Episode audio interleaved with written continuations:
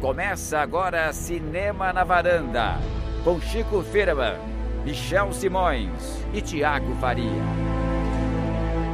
Varandeiras e varandeiros, está começando mais um Cinema na Varanda. Eu sou o Michel Simões, estamos aqui hoje para falar de Star Wars, Rogue One, Neruda, né, Tiago Faria? Pois é, filmes que não tem nada em comum, né, Michel? Tem muita coisa em comum, eu acho. Star Wars Você não e tem- Neruda. Não tem nada em comum? Vamos lá, vamos lá. Raça- Vamos lembrar. fa- Faz uma, uma- aqueles ganchos da varanda, vai. Tá, Só você lá. sabe fazer. É, Star Wars Rogue One traz como herói a nossa querida. Como, como é o nome da. Felicidade Felicity Jones. Que tá aí, Felicidade como, Jones. como no anterior Star Wars, uma mulher liderando o filme, a nossa heroína, mas o, o coadjuvante dela é um ator que meio que marcou o cinema indie há alguns anos com um filme um pouco. Que o Tiago adora, que o Chico adora. Né, Chico? Não. Não? Eu, eu eu gosto, acho, legal o filme. Que, é- que é o nosso adoro, amigo Diego não. Luna, que Diego participou Luna. do. que contracenou no E Sua Mãe também com Gael Garcia Bernal, que é um dos personagens principais do Neruda. Então, Então tem, tem tudo a ver os dois filmes. filmes. Que nós conseguimos encontrar. Então hoje tem Star Wars Rogue One e Neruda. Além disso, nós teremos um VaptVupt, ou algo mais que um VaptVupt, sobre Sierra Nevada, um dos filmes mais comentados do ano, que está estreando essa semana. Estreando discretamente, Com digamos assim. Muitas salas lotadas, pipocas sendo vendidas, é isso ou mais ou menos? Saberemos no final. Quase É praticamente isso. o oposto do Star Wars Rogue One, né? É tipo, tá no outro extremo. Do, Cada um divide-. Inclusive deve ser até por causa do Star Wars. né? Somados devem ter umas 60 salas juntos, né? Exato. Ou mais, somados. aí, é.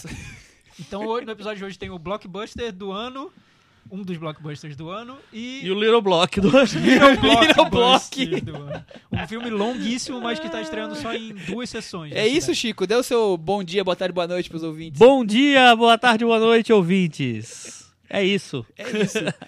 Vamos começar então com aquele momento que o Thiago tanto gosta, aguardado, Cantinho do ouvinte. Com o Thiago Faria. Isso aí, o, o episódio da semana passada foi sobre Clint Eastwood. É, tivemos alguns comentários no nosso blog cinemanavaranda.com.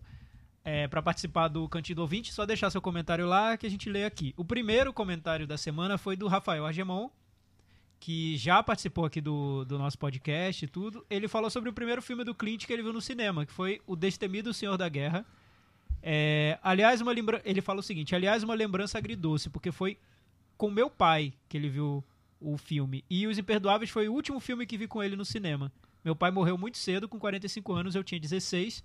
Não sei se Os Imperdoáveis é realmente o melhor filme do Clint, mas pra mim foi, foi, porque a ligação emocional que eu tenho com esse filme é muito forte. Legal, Rafael, Legal, abrindo o né? coração aí. Boa, boa lembrança. O comentário do nosso. E é legal, é legal como, como muitas vezes os filmes têm uma, uma relação conosco maior do que a- simplesmente o que é o filme, né? Sim, sim. Você lembra da sessão, por exemplo, Os Imperdoáveis eu vi com o meu padrasto, então eu lembro muito da sessão, porque a gente não esperava que o filme seria tão marcante, e foi pra mim, foi pra ele também. É, então, é muito legal bem essas, essas coisas. É, o comentário do nosso ouvinte number one, Henrique, Henrique Miura, Miura, ao é, concurso. muito, foi, foi Que vai ser homenageado na próxima edição. Aguarde, do... Henrique Miura, Henrique, aguarde. Tem uma surpresa pra vamos você na é o- próxima edição. Vamos ver se a homenagem está à altura do que ele espera. Ouça a próxima edição que tem uma surpresa lá aguardada pra você. É, tem um easter egg pro Henrique Miura. ele, Ótimo. ele falou o seguinte: Eu não sou mais ouvinte número um, pois virei. Hors concurso. É porque na edição passada a gente brincou que ele tava comentando pouco e Aí outros ouvintes estavam tomando o lugar dele na nossa, enfim, na nossa lista de Quer dizer, a ouvintes gente deu um puxão de orelha então, nele que ele tem que comentar sempre, é, isso. É, ele falou o seguinte: não perdi um episódio desde o lançamento, ouvindo de ponta a ponta. Entendeu? É Muito isso. bem, ele deixou um recadinho, inclusive, olha aí. Será que todos os ouvintes nossos estão ouvindo de ponta a ponta? Queremos saber. Boa pergunta. Parece aquela, aquela namorada que deixa coraçãozinho no Facebook do namorado pra marcar território. To- toda manhã. É, tá Bom lá. dia, amor. Bom dia, amor. Tô Ixi, aqui. Isso ainda tem no Facebook? No Orkut eu lembro Não, que tinha. Não sei. Será que tem ainda? É, ele é o seguinte, na- nas últimas semanas teve um dos episódios que menos funcionou pra mim. Um dos episódios que menos funcionou pra mim foi o que saiu na terça seguinte ao ac- acidente da Chapecoense. O fatídico episódio. Fatídico. Foi um acidente esse Criticado. Eu acho que ele vai ser lembrado no futuro. Ele vai ser valorizado. Exatamente. Porque foi um, foi um timing errado, né? Que foi o episódio que a gente falou mal de, do Denis Villeneuve, do Javier Dolan. A gente falou do David É, Villeneuve. enfim. E, e idolatramos Brian De Palma. Ele fala o seguinte: se não tivesse sido lançado naquele dia do acidente da Chapecoense, o episódio poderia ter funcionado melhor. Eu também acho. E acho legal o episódio estar provocando até teorias sobre por que ele deu errado. É um episódio cult já, né? Eu acho que é um episódio ali que tem uns seguidores já. Vai ser valorizado. Nosso episódio vulgar Co- alterismo. Como diz o filme do Amos Guitar, mais tarde vocês entenderão, né? Mais tarde vocês entenderão. Podia De- mudar o nome, né? É, ele falou, depois do episódio da Paula, foi bom demais. Só tive que parar de ouvir em determinado momento, pois escuto enquanto trabalho eu tava chorando de rir. Tava ficando uma situação complicada, mas retomei a postura e continuei. Dei as risadas, mas de forma mais contida. Episódio para se ouvir de novo. Engraçado, né, gente? O pessoal dá risada mesmo, né? Não, a Dá nossa categoria é de o- humor, eu tô dizendo. O, o, o meu primo, ele ouve também. É, então um abraço pro Rafael que ouve a gente. Ele tava falando que ele tava na esteira. E ele desligou porque ele tava caindo da esteira. Depois que a gente falou do filme português lá, o Homens Brancos Também Sabem Enterrar, demos o título em português. Ah. Ele caiu da esteira quase. Pois é. Muito é, o, o Henrique falou um pouco aqui sobre o Oscar. É bom que a gente já vai fazer o gancho pro próximo quadro aqui do nosso podcast. É o seguinte. Vocês ficaram me zoando por causa do Zootopia e ele veio aqui meio que defender o desenho. Ele diz que gosta muito do desenho, mas ele acha que tem. Que além de, de gostar muito, o desenho tem o tripé para ganhar o Oscar. Primeiro motivo, ele foi bem recebido pela crítica. Segundo motivo, sucesso estrondoso de bilheteria. E terceiro, possui camadas, passagens que as crianças não entendem, mas funcionam muito bem para os adultos. Todos os comentários sociais que o filme faz. Bem, esse é o comentário do Henrique Miura. Eu não li na íntegra porque ele é muito grande. Entrem lá no Como nosso sempre. Entrem no nosso blog cinemanavaranda.com. Tem outros comentários muito legais essa semana também. Deixem seus comentários e agora nós vamos pro quadro que tem o nosso especialista em estatuetas douradas, Chico Filho. que tá com uma dificuldade aqui no computador. Boletim do Oscar com Ele Chico começou Firman. a ficar lerdo por algum motivo. Já tá pronto? É, boletim do Oscar, Vamos tá? lá. Não, essa semana nós tivemos Foi semana quente, né? dois grandes assuntos de, de premiações que foram o Globo de Ouro, do Globo de Ouro e saíram os indicados do SEG. Então, basicamente, as categorias de atores já estão com todos os os Favoritos. é, os favoritos meio que anunciados, né? É, pelo que a gente viu, os indicados do SEG, eu vou falar só os do SEG porque são cinco, então são mais próximos do do Oscar. Casey Affleck, Denzel Washington, Andrew Garfield, Ryan Gosling e Viggo Mortensen. Por Viggo um filme Mortensen pro Capitão horrível. Fantástico. Um filme muito ruim. Não vi ainda, mas o que eu notei nessa semana é que o Capitão Fantástico entrou no jogo. Entrou no Entrou no jogo. Eu acho, Tá que no ele, jogo. eu acho que ele só tem chance de entrar em melhor ator, e mesmo assim eu não boto muita fé, não. Você acha que o não pode entrar ele em roteiro? A, a elenco, né? Que é um- uma indicação forte aí pra Não, mas isso, da- isso, na verdade, criou-se uma, uma lenda desde da, da, da Da premiação Idade de Média. Crash. Desde os tempos mais remotos. desde a premiação de Crash, que, ganha, que não era favorito, terminou ganhando o Oscar de melhor filme, e ele tinha ganho o, o, o SEG de melhor elenco, de que indicou o elenco é, no, no coisa, já vai Você tá concorrer a querendo melhor dizer filme. que as pessoas subentendem que o SEG de elenco equivale ao Oscar de filme? Todo mundo E entende tá assim. Não, não, não. derrubando essa, É que- essa é que gente pode- hipótese. é que a É, tudo pode errado. explicar. Não, Chico, também não é assim. Tudo errado. É, ao contrário do Globo de Ouro, que é, que é votado ali por um grupo de jornalistas estrangeiros muito marotos e inteligentes e etc. E, e deixa o. Sindicato dos Atores é votado por um grupo de, de eleitores ali que também vota no Oscar. São Então os- é, uma, é uma conexão direta com o Oscar, né? E o Sim, grupo sem de dúvida. atores é muito grande dentro do universo da Academia de Hollywood. Sim. Se eles escolheram o Capitão Fantástico como um dos filmes que tem o melhor elenco do ano, eu não acho impossível que ele apareça entre os melhores Não, mas, filmes. mas a, a questão é o seguinte: nesse, nesse quesito de elenco, os filmes que têm um elenco grande geralmente são mais considerados que têm um elenco pequeno. Sim, verdade. Então, por exemplo, você vai. Quer dizer, um filme como tipo Porto, que tem um, ator e atriz, Não, praticamente não, um tem exemplo. chance. O Um ex- Loving, que tá no jogo, Loving. ele tem dois grandes atores que estão cotados para receber o, pra- pra pra entrar no, na lista. Mas ele não vai ser indicado em elenco, ele só tem dois atores. Chico, eu acho que o melhor Então, exemplo esse ano jogo. disso que você tá falando é o La La Land, né? Que foi indicado pra melhor ator, melhor atriz, mas não tem um Exatamente. elenco numeroso pra não entrar foi- na indicação de melhor e não elenco. Entendi, e- e, tem outros atores, assim, mas não, mas não tem ninguém que esteja muito no jogo. É, então, eu acho que o Capitão Fantástico meio que ele preenche uma cota.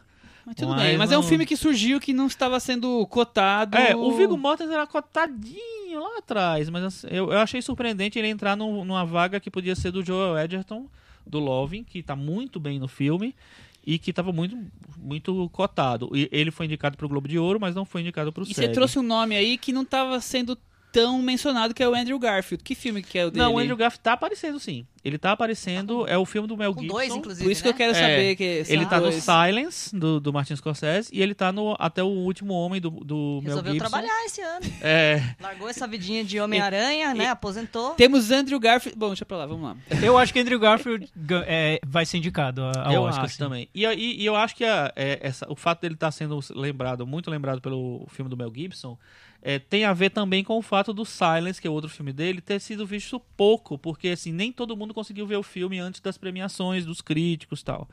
É, ele atrasou e tal. E aí ele terminou que se fortaleceu com outro filme dele que todo mundo fala que tá muito bem. É, dessa lista dos melhores atores do SEG, apenas o Joel Edgerton não entrou. Entraram o. Em relação ao Globo de Ouro, quero dizer. O Casey Affleck, o Denzel já falou. Washington, o Andrew Garfield e o Ryan Gosling estão lá. E atrizes? E as atrizes, Emma Stone, Natalie Portman, Meryl Streep, mais uma vez, Que surpresa. Amy Adams e Emily Blunt. Cris, Que que- o que que Cris, explica, explica, explica a Blunt indicação da. Emily Blunt? explica, é, nada explica. Nada explica, nada explica. Cris explica, não, nada Emily explica. Blunt não- ninguém chamava, ninguém tava cotado, ninguém achava que, Que tava filme que ela cotada. tá sendo indicada, A Chico? Garota do Trem. A Garota do O Trem. Guilty Ple- um dos Guilty Pleasures do ano. Será É, que é um Guilty Pleasure Ela do tomou ano? uma vaga que todo mundo achava que ia ser da Isabelle Huppert. Só que realmente no SEG nem sempre eles indicam estrangeiros. É bem difícil. É eles- bem raro, né? Já, é- já aconteceu. A, a, a Marion Cotillard concorreu, duas vezes, mas ela nunca ganhou. E. Enfim, não sei se vai ganhar um dia. Mas não entrou. E também ela term- terminou eh, deixando pra trás a Jessica Chastain, que estava cotada pelo Mrs. Sloane, e a Ruth Nega por Loving.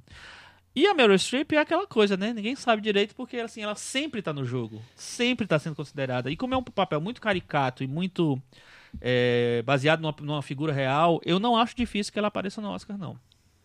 Não, é, é bem capaz que ela apareça, sim. É. E no- eh, na categoria, só pra terminar, na categoria de melhor filme e direção, com as indicações do Globo de Ouro, eu acho que o Mel Gibson tem chance de entrar nas duas. Em melhor filme, gente achava que ele ia entrar mesmo.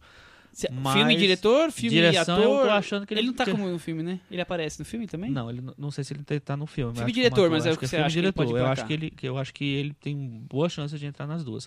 Vamos ver o que é que o sindicato dos, dire- dos diretores vão dizer, né? É um filme de guerra esse, né? Sim. Vai dizer. É. Agora a última coisa é que o Brasil não vai ganhar o Oscar de novo de melhor filme Ah. estrangeiro. Por quê? Que Porque surpresa! Little Secrets não foi indicado. Não foi indicado. A pessoa. Mas como assim, Chico? O Estranho. filme tava, to- tava emocionando todo mundo lá fora, as né, sessões o estavam filme foi cheias. feito com base nos moldes do Oscar, É. né? Seguiu a cartilha e Não não foi Seguiu a cartilha, Não entrou. Não entrou. Quer dizer, essa É, semana saiu a lista saiu a dos, lista dos nove finalistas. pré-lista dos É, finalistas. Dos, dos semifinalistas, vamos dizer assim, né? Boa. que é uma lista que é composta pelos os velhinhos da academia que votam em, em é, seis desses filmes e outros três são indicados por um comitê que- mais artístico, vamos dizer assim, que tenta eleger uns filmes menos, menos badalados. É, aí o Pequeno Segredo também não entrando e também não, não entraram junto filmes estavam bem cotados que eram o Neruda do Pablo Larraín Que vamos falar ainda vamos hoje. falar ainda hoje e o El do Do Verhoeven que era muita gente achava- achava que era um filme para ganhar até essa categoria. É, eu sempre meio desconfiei da, da indicação do Hélio nessa categoria porque como é uma categoria muito fechada, tem muita gente mais velha que vota, é, filmes muito ousados tematicamente como El, Subversivos, assim. subversivos não, não pode até, entrar. é, é, fica mais difícil. Ou filmes que não tem também uma ligação muito clara, ou com um grande, uma um grande evento histórico, ou que, mostram que são filmes importantes por algum motivo. Quer dizer, não é filme de criancinha, nem É. filme da Segunda Guerra é um Mundial, é, isso? perfil de uma mulher, né? Acho um Ousado. pouco difícil, é, É. bem ousado. Dos filmes que estão cotados, Mas tem eu- filmes ousados aí o nesse Tony top Erdmann 9 da. Alemanha Aí, é o Tony Erdmann é um o filme mais é o ousado, né? favorito. É, apesar de não ser também um filme que tem que são tem exatamente os moldes do Oscar, mas eu acho que ele termina preenchendo. É um filme sobre relação de pai e filha, muito conturbada, completamente, né, muitos imprevistos nessa, nessa história e na maneira de contar essa história, mas eu acho que ele tem chances. Tem uma animação, que é o filme da Suíça, o Minha Vida de Abobrinha, que vai ser lançado o ano que vem nos cinemas brasileiros. Já está confirmada É. o lançamento. Tem o Andrei Konchalovsky pelo o filme Paradise. E tem nosso querido Xavier Dolan. Olha o Dolan aí. Ô Dolinho. Ele tá. O, o Mami Apareceu. tinha ficado nos nove também. Ele não chegou a ser indicado, eu acho, né? O Mami não Hum. lembro direito. É, mas é isso aí. Então o Tony Erdman tá cotadíssimo cada vez mais para ser o vencedor. Tomara que seja. Porque essa lista ficou ruim, viu? Ficou fraca, É. né? Dos cinco filmes que eu vi, eu, eu, vi cinco desses nove. Só tem Um o bom. Tony Erdman mesmo, que eu gosto. Estão dizendo que o, o russo tem uma chance aí, até por tratar de um tema Ai, pesado. será? Paradise, É, não. o Paradise. Tomara E ele que passou no vai. Festival do Rio, eu vi as reações, eram pessoas saíam chorando do cinema. É? Ah, mas eu... É um filme acessível e de um... não viu? Não vi. Você é um viu, tema, Chico? Eu não vi. é um tema consegui ver. acessível e de um tema importante. Então é e o Little possível. Streak, Secret. E, eu, e, e o, o Andrei Konchalovsky é um diretor que faz filmes art house, mas também fez filmes de ação nos Estados Unidos, não é isso? Fez Tango Cash. Exatamente, É. Tango Cash. Então, eu acho E faz possível. filmes bem de eu arte, acho, assim. é, n- Nesse contexto, eu acho, acho até mais possível que o Tony Erdman. É que o Tony é. É. o favorito da crítica. Só que eu não sei se entre os, os votantes do Oscar o filme não vai parecer um pouco estranho demais. É, Com Isso certeza aconte- isso teremos um acontece- Oscar de filme estrangeiro surpreendente na hora. Isso já aconteceu muitas vezes, assim, chegar um filme, por exemplo, chegar nessa situação, Tony Erdman favorito, o filme que tá ganhando tudo, tal, não sei o que lá, e um filme menor, mais bonitinho, bonitinho no sentido de, né, Mais fechadinho, redondinho, É, né? Que Tony Erdman não é redondinho. ganhando. O que já aconteceu, por exemplo, com a Fita Branca, que era o favorito, e aí, de repente, quando chega lá, O Segredo dos Seus Olhos sobe completamente, porque era um filme mais agradável, mais... Enfim. Vamos ver, né? É, Vamos Acabou o pro boletim próximo assunto? Foi Vamos isso, Chico? assunto? Acabou o boletim do boletim do Oscar. Então Star Wars foi, foi um boletim É. melancólico, né? O Brasil não tá lá de É. novo. É, não Star O diretor Wars, David Tillman disse De- Dessa que- vez mereceu, né? Mas o Star- Wars tá nos pré-indicados, né? De efeitos especiais, né? Seremos. Tá nos, nos pré-indicados de E efeitos como Star Wars foi especiais. indicado para pra seleção, vamos falar de Star Wars, né? Só por causa disso. Não, só lembrando antes que o, depois da não indicação do Pequeno Segredo, o diretor David Schurman foi ao Facebook falar que ainda tá, tá, tá muito contente com a trajetória do filme e ainda falou o seguinte: vocês que estão aí falando que o filme não foi indicado, desde Central do Brasil não tem uma indicação. Então, vários filmes muito bons que foram selecionados pro Brasil não foram indicados quer ao dizer que ele foi mais um, é, É, isso? é isso que não, A culpa não é minha, enfim. Tá certo, das tá certo. estrelas. A culpa é das estrelas. É, Teremos agora a Chris Lume na, par- na conversa, que a Chris Lume até agora não se apresentou hoje. Olá.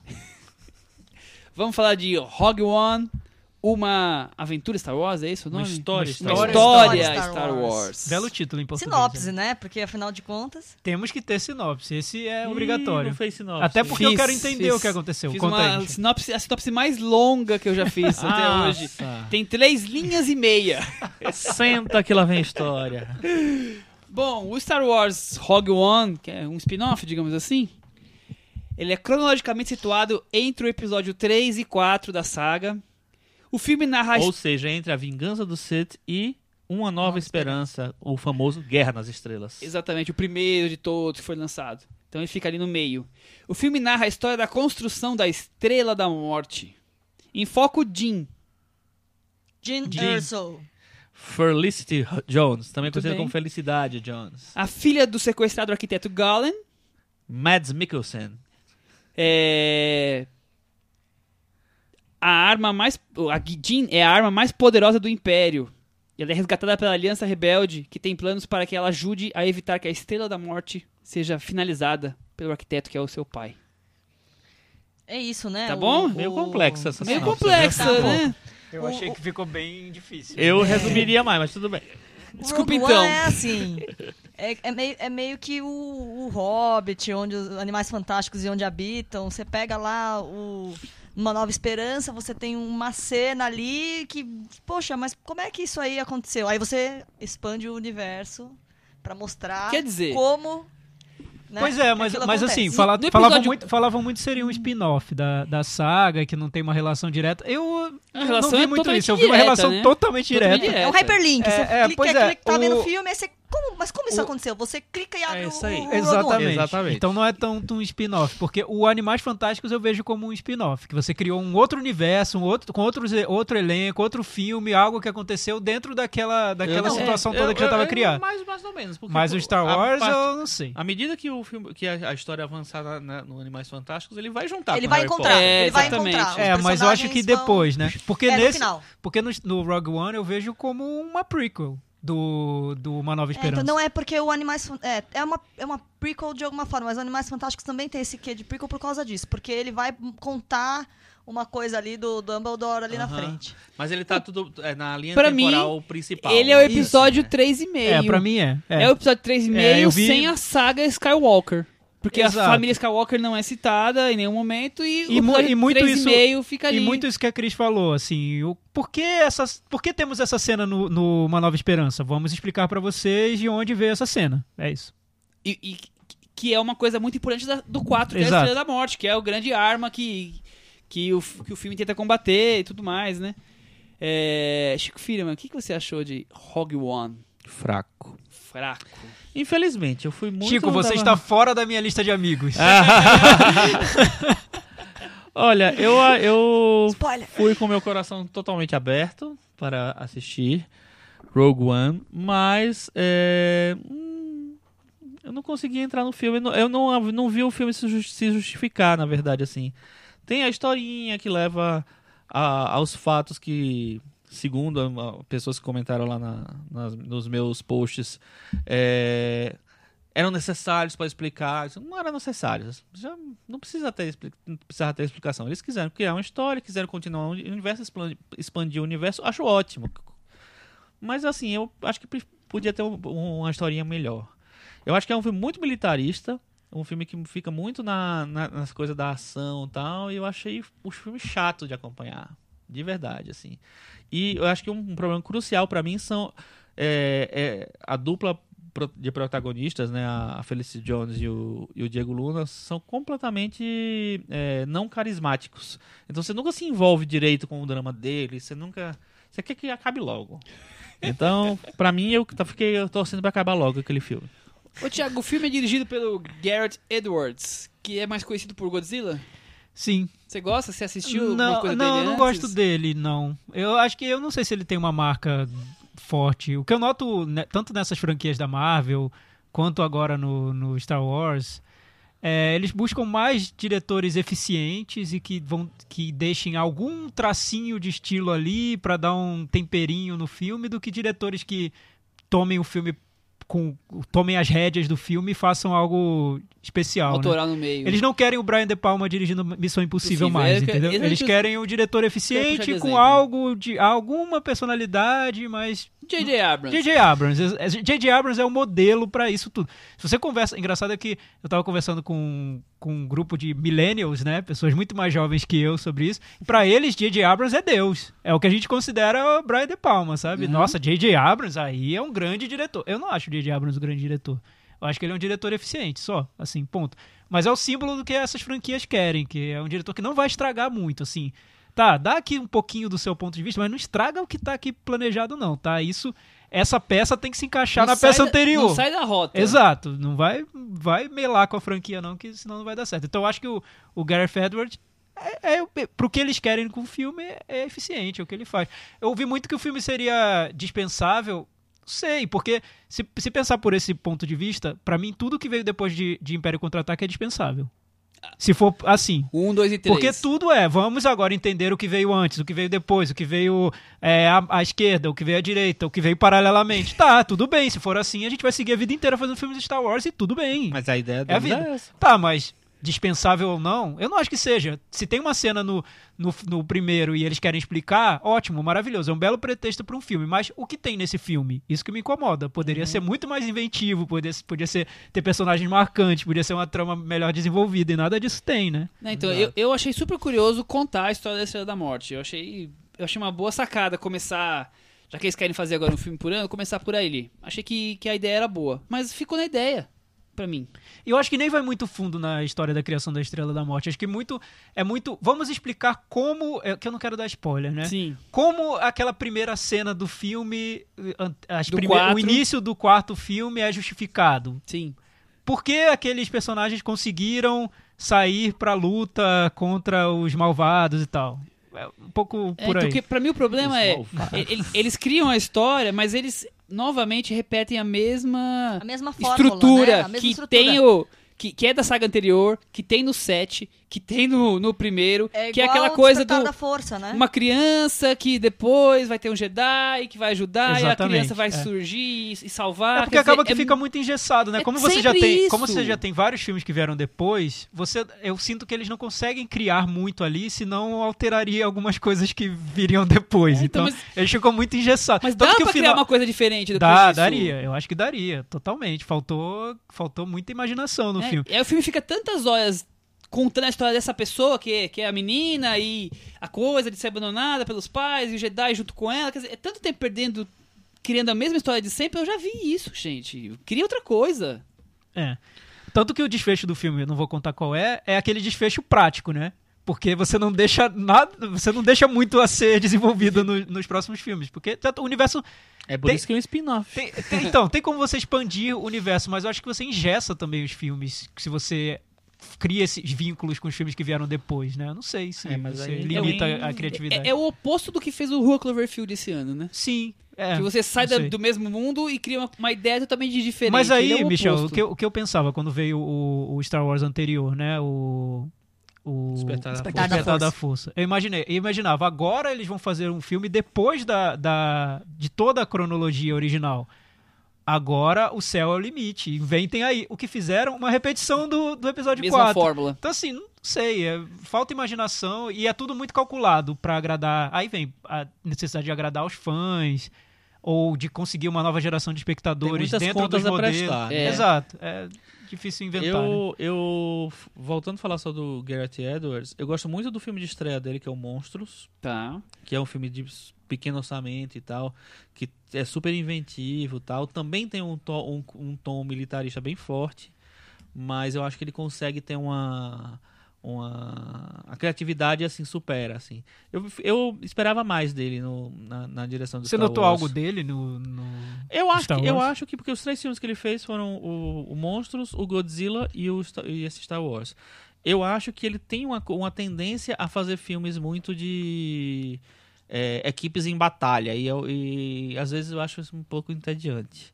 É, nosso grande amigo Diego Maia comentou dizendo que é a melhor batalha da história do Star Wars espacial. Eu não acho boa a cena de Não, batalha. é boa mesmo. Mas eu, boa, mas eu mas acho aí você difícil vai- porque eu não consigo ter nenhuma conexão emocional com aquela cena porque os personagens não foram bem desenvolvidos, eu não consigo torcer pra ninguém. a e a- trama é a mesma coisa eu- de sim, sempre. sim, esse é o eu ponto acho que que, eu tem acho. um furo enorme na, na- no roteiro do filme, que eu nem sei se eu falo aqui. Eu não Spoiler, se é ou não, spoiler. spoiler? Eis a questão. Mas, é, bem, é, vou falar, tá? Qual é, o, qual é a coisa.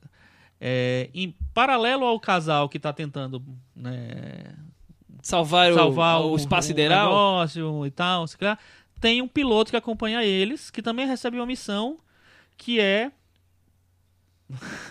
alertar a- ao- ao- aos outros rebeldes que eles precisam fazer um uma determinada coisa para que o casal consiga é, Realizar a tarefa deles. realizar a tarefa deles.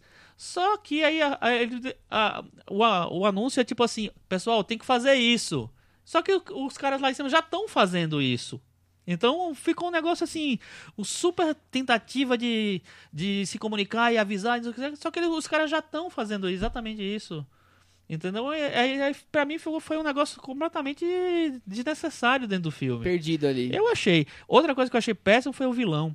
Achei um vilão completamente sem, sem carisma, sem. Você não se impressiona com ele. É, a solução de trazer alguns personagens em computação gráfica. Não sei se eu gostei ou não. Até, até hoje eu tô meio em dúvida. em dúvida se eu gostei Ah, ou mas não. aí são pequenos detalhes, É, né? Mas se fosse assim, É era ter, ter- ter- ter trazido de vez. Então era ele o vilão do filme. E não o, o- é, esse personagem novo que, pra mim, eu nem sei quem é o ator que faz. Assim, achei muito, achei muito fraco. É, As, pra mim, as cenas que se salvam são as cenas do Darth Vader mesmo. Cris, aí tem o vilão fraco, aí aparece o Darth Vader. E aí, retoma toda a aura do Star Wars nesse momento? É, a grande expectativa para os fãs era rever. sab- é, também havia uma expectativa de saber quais seriam os personagens que estariam lá. Até por causa da trama, ah, vai estar o R2D2, vai estar o C3PO, nem tanto, mas o R2D2, a, a Leia, né? É, o Darth Vader, quem que ia estar? Então tinha uma expectativa de saber quem no do- dos personagens antigos iria estar no spin-off. Então nisso o filme é um agrado para os fãs, vamos dizer assim, que ele já dá uma palhinha no trailer. Mas eu queria trazer para vocês uma manchete que eu achei bem curiosa sobre o filme. Felicity Jones recebeu o maior salário de Rogue One. Gente, parece meio óbvio, não é? Mas em Hollywood não é óbvio. É, havia uma polêmica aí para saber se a Felicity Jones era mesmo o maior salário do Rogue One, porque ela é mulher, protagonista e mulher. Será que ia ser algum outro ator? Não. A Felicity Jones é o maior salário, um salário de sete dígitos e tal. Mas tem é, a polêmica segue em Hollywood e aí essa, essa notícia do Rogue One foi bem interessante, assim. Foi a, o Hollywood Reporter que trouxe e falou que, segundo as fontes, é ela mesma que tá que tem o maior salário. E acho que uma coisa vai, positiva, interessante dessa nova dessa retomada do Guerra nas Estrelas é essa busca pela diversidade, né? Esse filme claramente tem essa tentativa, né? Uma- novamente uma protagonista mulher, um, um- um parceiro latino junto com ela, aqueles personagens chineses, aquela coisa, aquele núcleo diferente. Tem essa busca pela diversidade no Rogue One, eu acho que é uma tentativa interessante. Aí eu faço uma pergunta. Mulher. Nos, os principais. Mulher, latino e chinês. Tiago, é uma coincidência isso? Não, é isso que a Cris falou, assim, que ela comentou. Eles buscam essa diversidade. O que eu acho é que fica muito automático às vezes, né? Parece a, a impressão que eu tenho é que todo filme que eu vou ver agora, blockbuster, vai ter um elenco multicultural, né? Precisa ter O, até todo- no Faroeste é, precisa. como É, até no Faroeste como. Sete Homens e um Destino, o remake é totalmente multicultural, né? Parece uma reunião da ONU, né? É, e eu acho uma coisa assim, é, do, do que adianta você botar vários personagens representando várias etnias e vários, sei lá, gêneros e tal, e não desenvolver direito eles? Pra mim, o, personagem de Forrest Whitaker é jogado no filme, não tem nenhuma função direito, assim. Porque, enfim, se, se- a função. Como tá, tá É no começo do filme, eu acho que eu vou, dúvida. eu vou dar esse spoiler, né? Porque, assim, tá no começo do filme todo mundo já viu, todos os fãs já viram, né? Já passou na tela quente? já passou não. na tela quente muito não rápido. passou na tela passou. quente. Não, mas ah, porque se a função dele é resgatar e criar a, a personagem principal, é, isso não é mostrado no filme, então não precisa ter ele. Não, não, não tinha nenhuma Tem necessidade uma de ter aí, ele. né? É, não tinha necessidade nenhuma. O Diego Luna, eu acho um também que passa ao largo ali, não tem nada. O Diego Luna quer fazer um latino, Han, Han Solo latino ali. Eu achei legal, né? Nesse, ponto, nesse, ponto, Solo, é. nesse ponto eu acho que foi uma boa escolha, o Diego Luna. Acho que ele merecia um papel de Não, então, destaque no blockbuster. Problema nenhum pro Diego Luna. O problema é o quanto é aproveitado o Diego Luna, né? E o, é o- pouco eu tava aproveitado. vendo aqui o, o- A parte dramática do filme é fraca. Mas assim, gente, então a gente tá falando que o filme é fraco e tal, não funciona, mal desenvolvido e tudo. Quando o filme estreou, na, na, eu, eu- foi super curioso, porque eu vi opiniões totalmente diferentes sobre o filme. Tanto que eu, eu não, não tinha visto o filme antes, né? Só vi depois da estreia, não vi na pré-estreia e tudo. É, então, por exemplo, o New York Times veio com uma crítica dizendo que o filme era totalmente dispensável, um Tá. caça-níquel. E enquanto isso, outros críticos dizendo que era o melhor filme da, da, da série, da- equiparado a O Império Contra-Ataca. Isso no Brasil também. Um filme que finalmente foi feito para quem, quem é fã da série, quem o fã que cresceu vendo a série, que queria ver novas cenas de, de batalha e tudo. De onde, como explicar esse descompasso? Por que as pessoas estão vendo filmes, o mesmo filme de uma maneira extremamente É que eu- diferente? Eu acho que Pessoas são... diferentes. É, então, e pontos de Só vista isso, diferentes. Porque tem, tem um público que tá interessado nas cenas de ação. É isso que, que importa. Que... E eles estão errados? Não estão. Talvez nós É, tenhamos mas- mas eu- mas eu errados não- de buscar algo dramático Mas eu no não Star vejo Wars. tanto essa divergência nos outros episódios do Star Wars. É, eu Mas vejo aí- as pessoas falando mal do episódio 1, falando que o episódio 2 é mais ou menos, que o 3 já melhora um pouco, o 4 é uma obra-prima, o 5 é o melhor filme do mundo, o, o 6 mais ou menos, o 7, nossa, voltou bem. Essa, para mim, esse é o consenso. O novo dividiu de um jeito que eu nunca tinha visto antes. Tem gente que odeia e tem gente que ama esse filme. Eu, eu não consigo ver um filme pra amar desse jeito como as pessoas estão amando. Enfim, não, É, Não mas passa eu, pela minha eu cabeça. acho que tem muita coisa. Por exemplo, eu acho que o, o set se beneficia do, da espera. As pessoas achavam que já tinha acabado Star Wars, não ia voltar mais nunca. E aí as pessoas estavam com muita, né, sabe, com muita ansiedade de ver um episódio novo e tal, não sei o que lá, ver os, os personagens antigos reaproveitados e tal lá. Então ele, eu acho que ele preenche essa cota. E esse novo, você já não tem. A, a ansiedade já diminui bastante, porque já teve um ano passado, isso nunca aconteceu né, né, na um história, numa história Star Wars. E aí, assim, eu acho que já tem uma. é, tem vários pré-requisitos que o outro cumpre que não, nesses não nem existiam, não precisava ter, não não precisava chegar agradando. Então é, a- eu entendo essa, essa parte das pessoas, como eu, não gostarem tanto, não se envolverem tanto. As pessoas amarem eu não consigo explicar. O vilão da série é o Ben Mendelsohn, que é o ator, é um ator fantástico australiano. Que é que vocês estão rindo de mim, mano? É que você criou um raciocínio, eu queria entender por que as pessoas amaram, você dizia. Aí eu não consigo explicar, cara. É, mas é. Ele explicou e depois falou, mas eu não consigo entender, explicar. Muito Não, bom, não, muito não, bom. o que não, o que, é, Tá, se você amou o Star Wars, deixa o comentário. A gente não tá falando aqui que quem amou não gosta, não entende nada, enfim, pelo contrário. que Todo mundo vê o filme que. A gente, super, a gente super É, compreende. enfim. A, a gente quer saber da Mas a Cris. gente queria que- saber por quê que a o filme Cris, é muito a Cris bom. trouxe alguns comentários, mas ela não falou a opinião dela. Ela que é fã de Star Wars, tem bonequinhos de Star Wars pela casa inteira. Eu quero saber, Cris, a sua opinião. Eu acho que é um filme mais bélico mesmo, mais de guerra. Eu, como fã, sin- sinto falta de.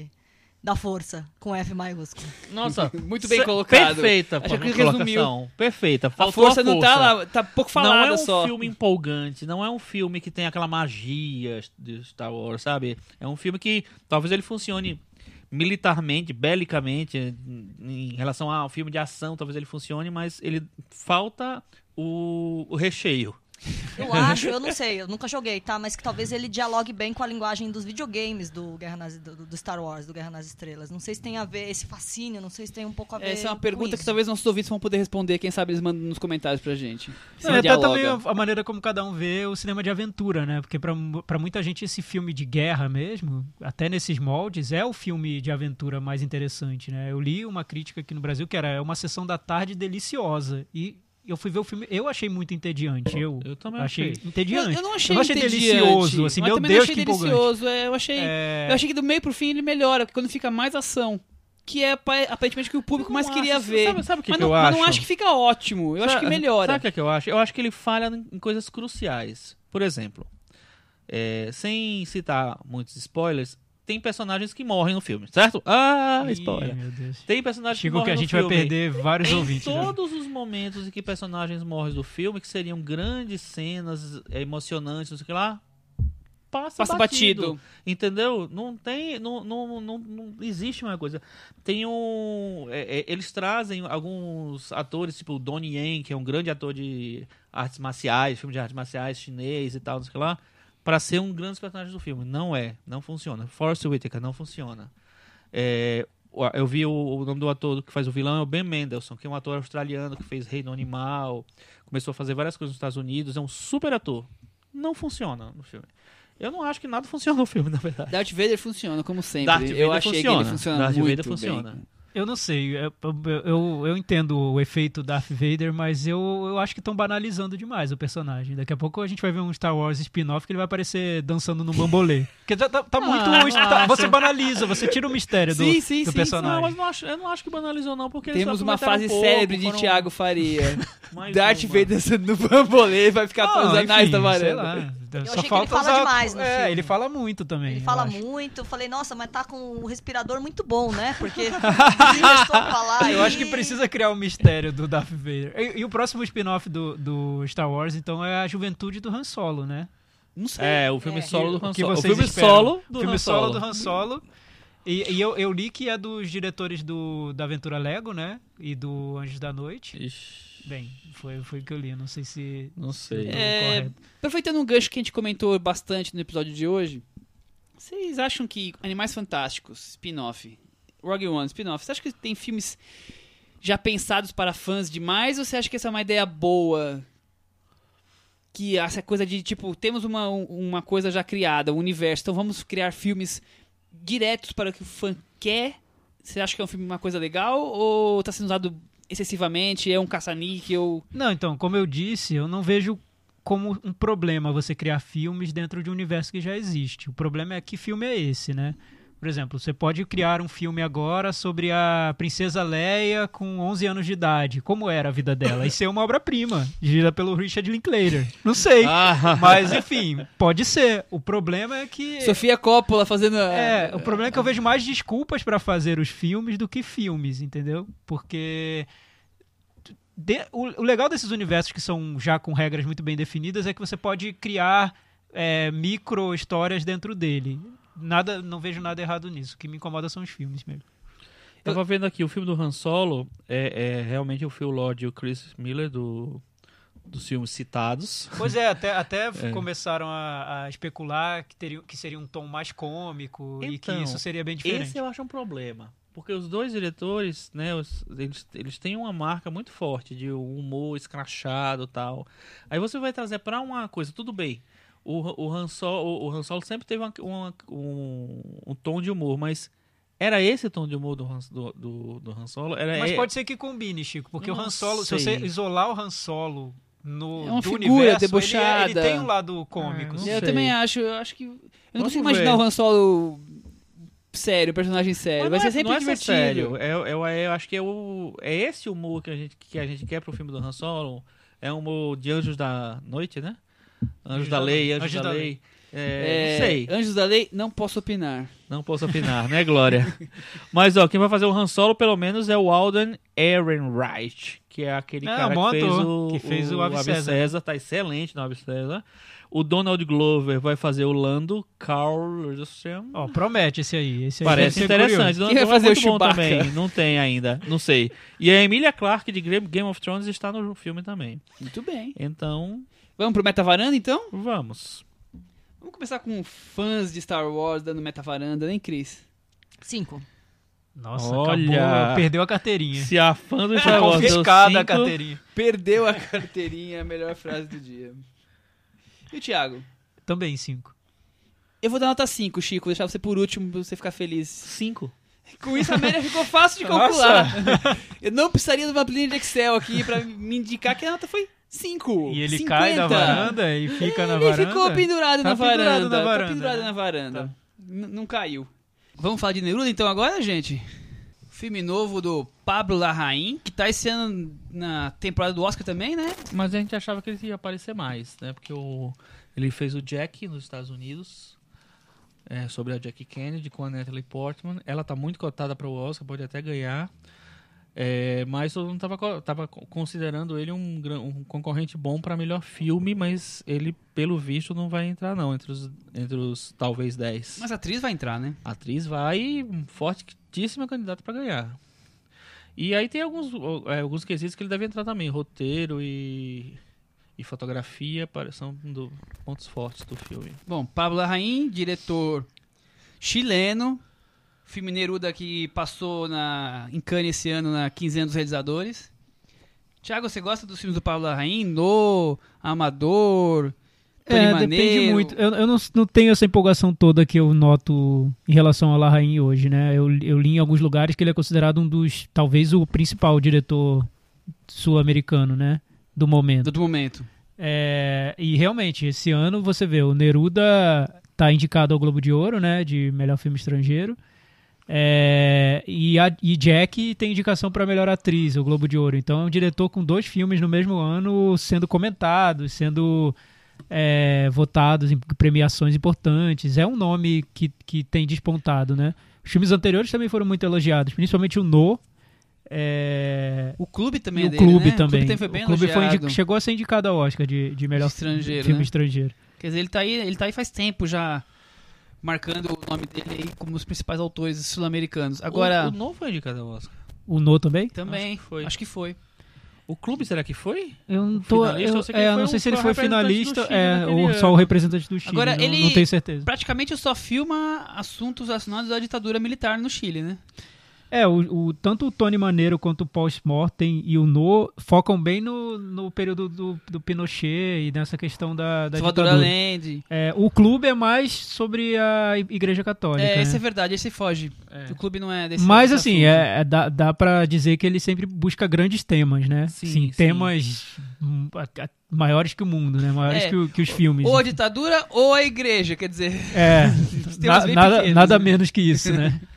É, E, e, é. e muito também sobre a construção dessa identidade chilena, né? Que passa muito por esses assuntos grandes, a política e a igreja, né? Sim. Nesse caso do, do Neruda, ele vai, ele abre um outro um outro filão aí para falar também sobre arte, né? A- a- o, o poeta Neruda, super conhecido, mas também a ligação dele com a política ali, com, com a repressão, enfim, ele acaba tratando de todos dizer, esses temas. É, no primeiro momento parece um filme meio, meio de exportação, né? Porque tem o Pablo Neruda, que seria a, a coisa artística mais exportação do, do Chile, o mais importante nome artístico, e a questão da ditadura militar, né? Quer dizer, ele junta ali as duas coisas e põe pro mundo É um diretor, isso. ele é muito ambicioso, né? Eu, eu noto. É, imagina aí, aí ele vai fazer um filme da Jack, Jack Onassi, na- nada menos Nada também.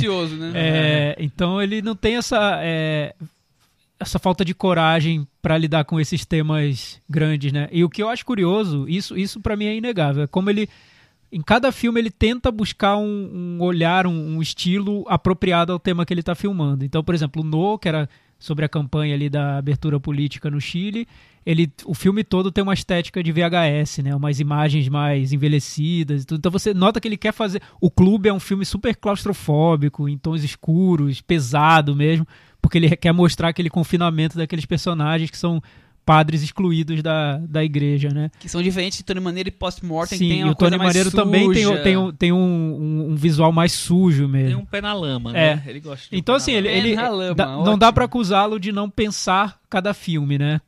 Pensar profundamente em como ele quer mostrar aquela, aqueles personagens e aquele e aquela trama, né? E de fugir, né? Ele, ele não tem um padrão assim que você fala, nossa, Não, eu não É consigo, eu não consigo coisa, ver um, não eu não é? consigo ver um estilo Pablo Larraín. Eu vejo mais os temas que ele aborda e, e, Talvez tenha um e os estilo de personagens. temas, né? Um É. estilo nos temas. na Exatamente, dos dos temas, mas ele consegue viajar por diferentes narrativas, né? Sim. Isso que eu acho, eu acho bem interessante. O isso. Neruda nós temos sinopse, Michel? Não, não temos sinopse. Não fiz sinopse, Ah, não deu tempo. Que absurdo. Improvisa aí assim? pra gente, vai. Marcamos gravação improvisa, cedo. improvisa a sinopse, Michel. A gente quer não, sinopse Bom. é, real time. Filme Neruda conta a história do escritor vencedor do prêmio Nobel. Nobel de Literatura, Pablo Neruda, Tá, tá muito simplificado. no momento no momento da ditadura em que ele é perseguido pelo governo, ele é comunista, ele é da, da, da oposição e ele é perseguido e é decretada a prisão dele e a história conta de um policial correndo atrás dele para prendê-lo. É, é, mui- é muito basicamente isso. concent- é concentrada num período específico, em 1948, né? Isso. Logo após a Segunda Guerra Mundial. e ele é senador né, do, do Partido Comunista, então tem tanto Uhum. esse lado, o político Neruda e o poeta Neruda. Que são duas figuras que se misturam É. o tempo todo. Parece né? até dois personagens, né? É. Isso é interessante no filme, porque é, é muito é, interessante como a- ele oscilava nesses dois mundos aí. Eu achei, para mim foi curioso ver, eu não, eu não conhecia isso. Mas aí você pensa, como o Pablo Larraín vai encarar esse tema, né? A poesia. E ele faz um filme muito lírico também, né? Muito poético. Eu acho que é o grande estrutura narrativa do filme é, é a poesia que ele utiliza no filme, né, Chico? É, eu, Ô. acho, eu achei até surpreendente, porque eu achei que ele começa a com- ter essa tendência de, de procurar assuntos mais né, é, polêmicos, não uma coisa mais, mais dura, mais suja, mais tal. Eu achei que ele ia mais por esse lado. E eu fiquei até surpreso de ele. Primeiro de ele não contar a história toda do Pablo, Neruda, que eu já acho que é geralmente um erro na, nas biografias. Tá longe de ser uma biografia, né? É, é uma coisa, é, é um recorte, um recorte poético, né, como, como você falou, e é um, é, que ele usa inclusive personagens, não posso falar? Posso falar ou não posso? Não, melhor não falar. Não, né? é. Tem, não, não vamos dar, dar spoiler do Dá filme, mas tem muitas referências. é, mas tem muitas referências à própria obra do Neruda Aham. dentro da trama do filme, de maneiras não tão óbvias, né? É, boa agora. Boa. Enfim. É, eu acho é, a composição do ator principal acho meio caricata. Eu não, não sou, fiquei muito fã do desempenho O, o dele, personagem não. principal que faz o Neruda. É, que é o Luiz Nheco. Que seriam dois personagens principais, né? O Neruda e o policial O que o Neruda e o persegue, que que é o. que é o Gael Garcia Gabriel- Bernal, que eu acho que ele tá super bem. É, e que eu acho que ele se prova que, que ele pode fazer filme em qualquer lugar que ele que fale em, espanhol, Espanhol. do mundo, né? Porque ele faz na Argentina, no México, no, no Chile. Ele é o latino. Só no Brasil. Latino número um, é isso. É o latino número um. É isso, eu, eu fiquei surpreso com essa estrutura. Porque eu geralmente eu não gosto muito dos filmes do Pablo Neruda. A não ser Do do. Pablo Neruda. Do Pablo Larraín, que é Pablo falando de Pablo, né? Tem isso.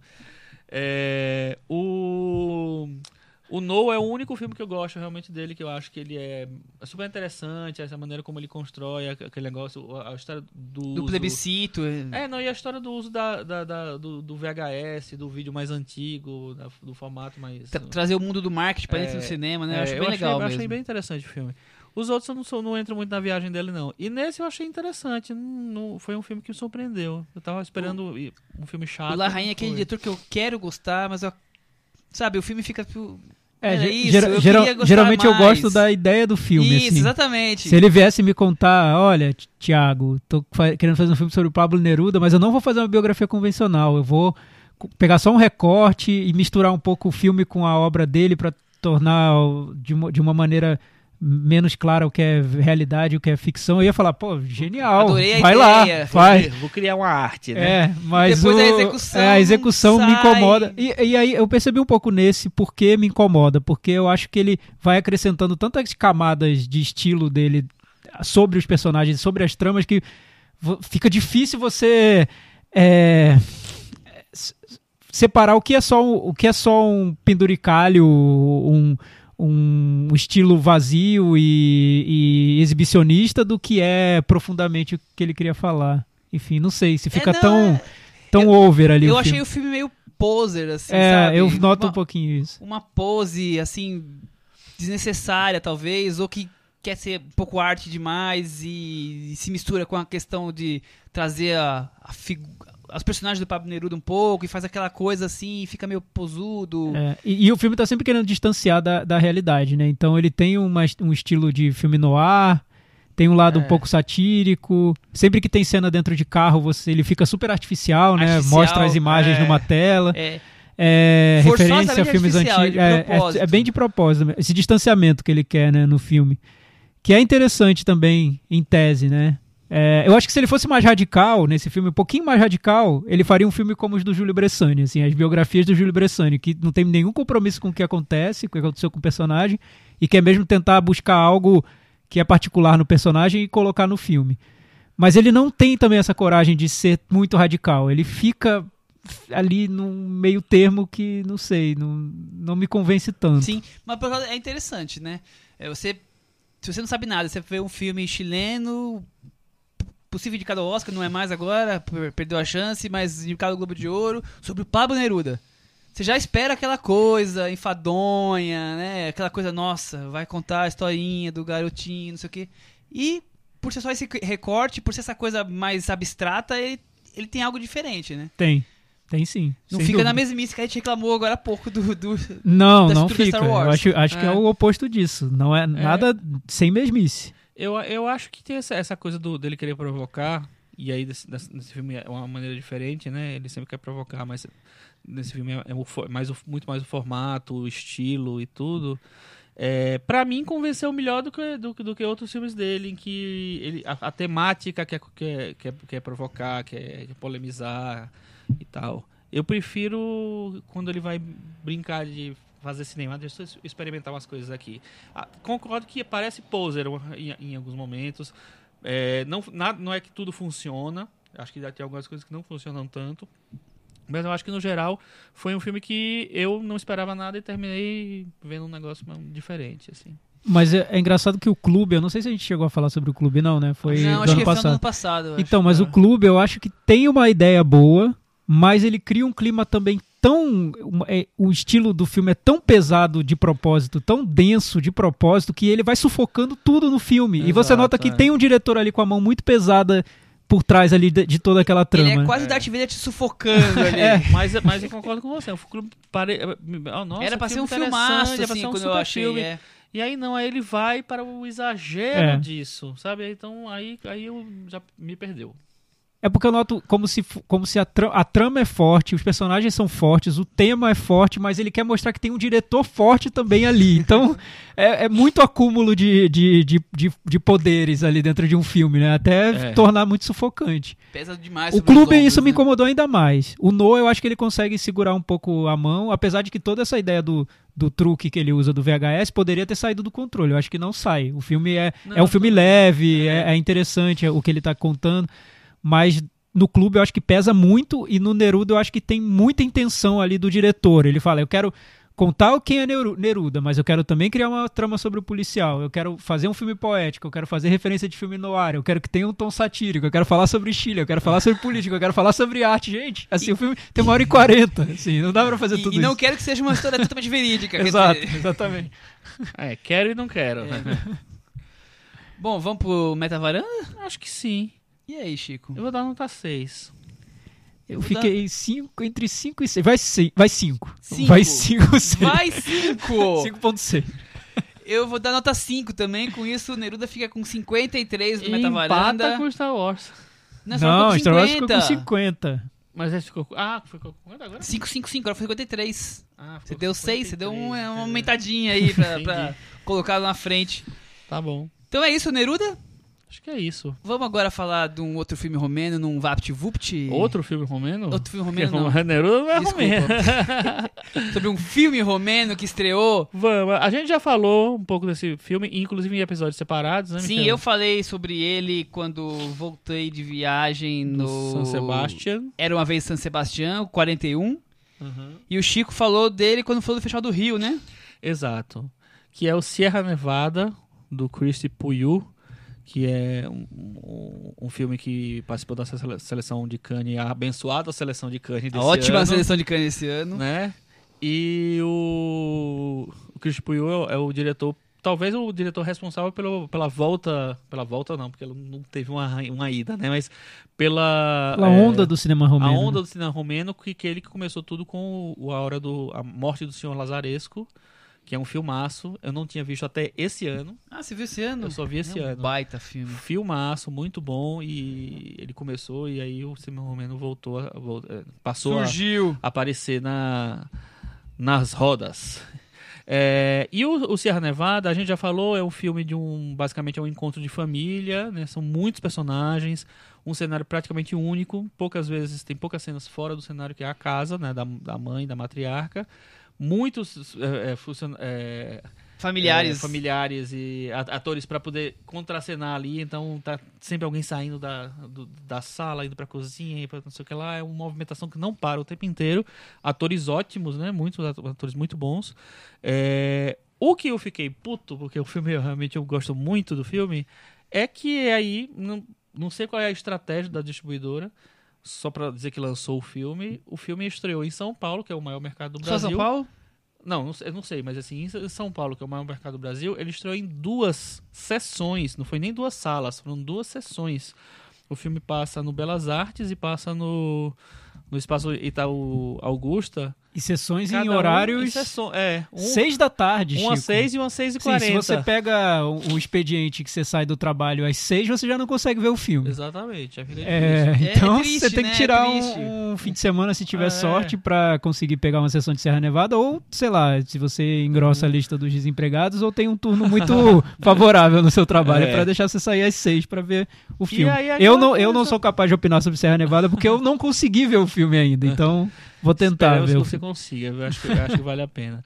É, Eu fiquei bem revoltado porque, assim, putz, pra que vocês lançam um filme que você vai ter duas sessões? Eu sei que que Não, não, eu- é um filme de grande público. Então, E a gente sabe que tem quê. toda uma questão financeira, né, e é um Chico? filme grande também. Eu não vou dizer assim, pra que que lança, eu acho que espero que lance mesmo, mas dois cinemas lançam horários muito parecidos, quer dizer, você não consegue A pessoa que Pois é, faz uma sessão dá às no, seis, no uma turno, sessão às às nove, nove, também. ou então duas da tarde, não sei, mas dá uma quebrada. Agora os Ah. dois lançam no mesmo horário, quase. Quer dizer, ou você tem aquele horário livre ou você não vai ver É, esse filme uma de jeito estratégia nenhum. né? muito louca. É- é uma pena isso. Não, não sei. Mas essa estratégia, Chico, a gente tem reparado esse ano que isso não foi a primeira vez que aconteceu. Não, isso está acontecendo muito. Os filmes estão sendo lançados pra uma sessão única diária. É, é, ou é, existe uma, uma, uma coisa de que tem que lançar os filmes brasileiros no cinema e por conta disso muitos filmes menores, pequenos, filmes que não têm é, grande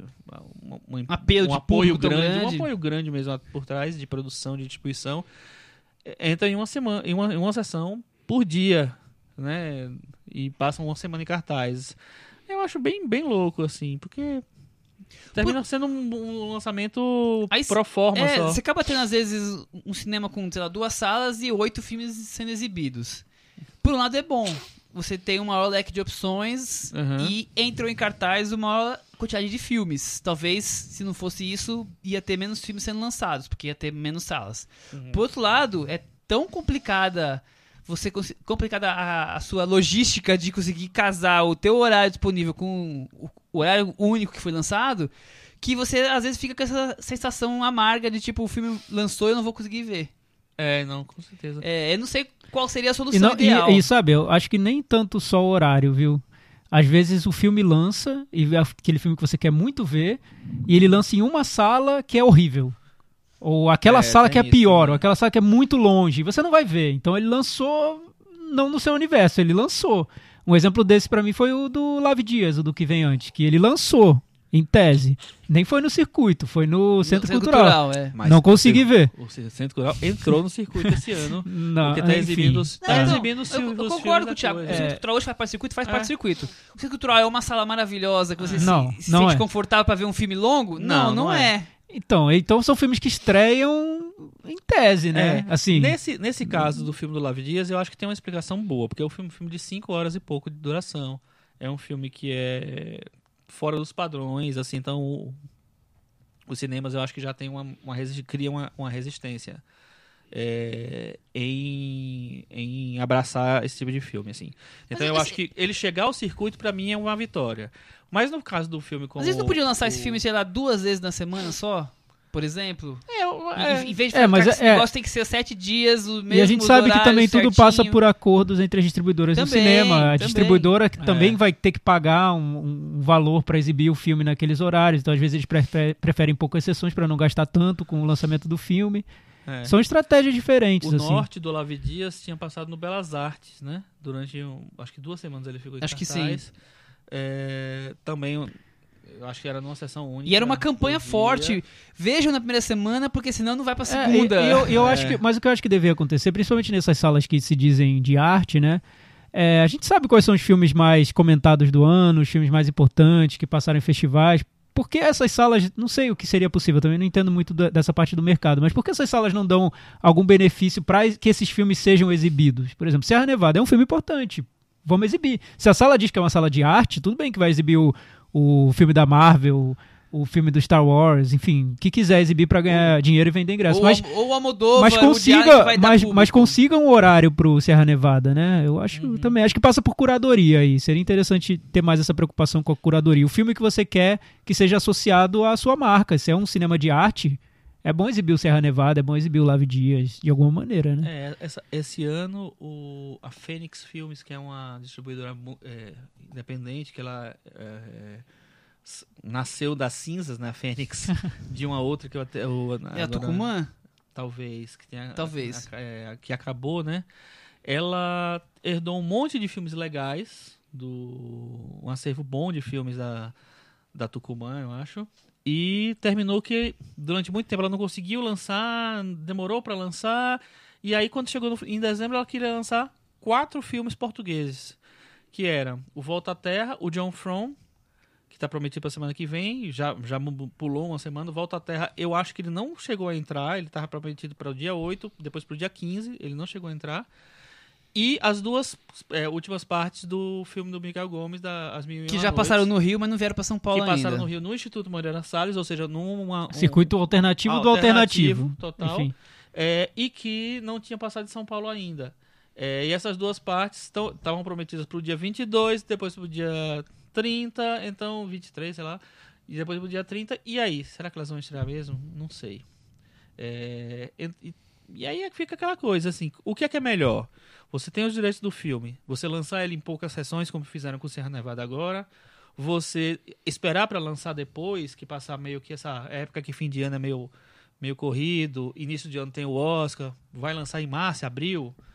Não sei se é melhor. É, assim. mas a gente nunca sabe porque se o cara vai conseguir espaço, porque não é só distribuidora, tem o interesse do cinema, né? É Exatamente, um acordo, né? É. Exatamente. Aí você guarda assim. demais o filme, e aí surgem outros filmes é. que ocupam o espaço que você achou que você ia poder ocupar no futuro. É, é, é muito complicado, né? É, e eu acho, eu acho triste porque, por exemplo, o Sierra Nevada eu vejo um potencial de, de, de, de, ser um filme que muita gente vai, vai se interessar, apesar de ele ter quase três horas. Podia ser um sucessinho cult. E, eu, eu acho, acho, que ele poderia sim. Acho que ele, que ele é fácil de você entrar no filme, porque basicamente é uma coisa que todo mundo vive, relação de família e tal.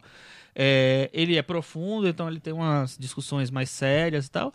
É um filme bom de verdade, assim. Então... Mas aí tem algumas perguntas. Cinema romeno, será que vende ingresso? Não, exatamente. Dentro, dentro do circuito, será que, do circuito alternativo, será que ele vende ingresso? Eles, as, as distribuidoras e os, os pessoal do circuito já sabem é. se esse filme anterior desse cara ou, ou, desse mundo que é o cinema romeno vende ingresso e não vende, se vale a pena colocar uma sala só porque o público uhum. é pequeno. Eu acho que eles têm um histórico talvez que a gente não tenha. Não, com certeza. Mas que com certeza a gente fica muito triste que o Serra Nevada, que é um baita filme, uhum. esteja no tão restrito Pois é. Isso é uma pena. Também acho. Eu acho que uh, a gente abre as perguntas para Paulinha responder. Quem sabe a Paulinha tá Nossa com querida a gente amiga sempre. Paulinha que está sempre com a gente, que trabalha com distribuição de cinema e ela pode falar um pouco mais Quem sabe a gente chama ela um dia para dar é. maiores informações, assim. É, e, e, até, e, até, olhando, tentando me colocar no lugar dos distribuidores, eu não sei se eu apostaria tanto num filme romeno chamado Serra Nevada, não, sem atores conhecidos, sobre uma não, história que tem quase três horas, horas dentro de um não, apartamento. Eu, nesse raciocínio eu não, eu não apostaria. É, com certeza. Tanto que o então, por, por isso, o, por o isso eu digo... não tem nem ideia se vai ser lançado então, no Brasil. Não que passou em Cannes também, foi premiado. Então, Michel, mas o que eu digo romeno. é que tudo isso passa também por uma formação do público, né? Porque se você tem um público que cobra e que quer ver, talvez as distribuidoras lancem. Mas sabe que eu... É um, todo um ciclo. É, é, muito complicado entender esse problema, eu acho, porque não, não dá para colocar a culpa só num, num numa acho, parte dessa não, cadeia, entendeu?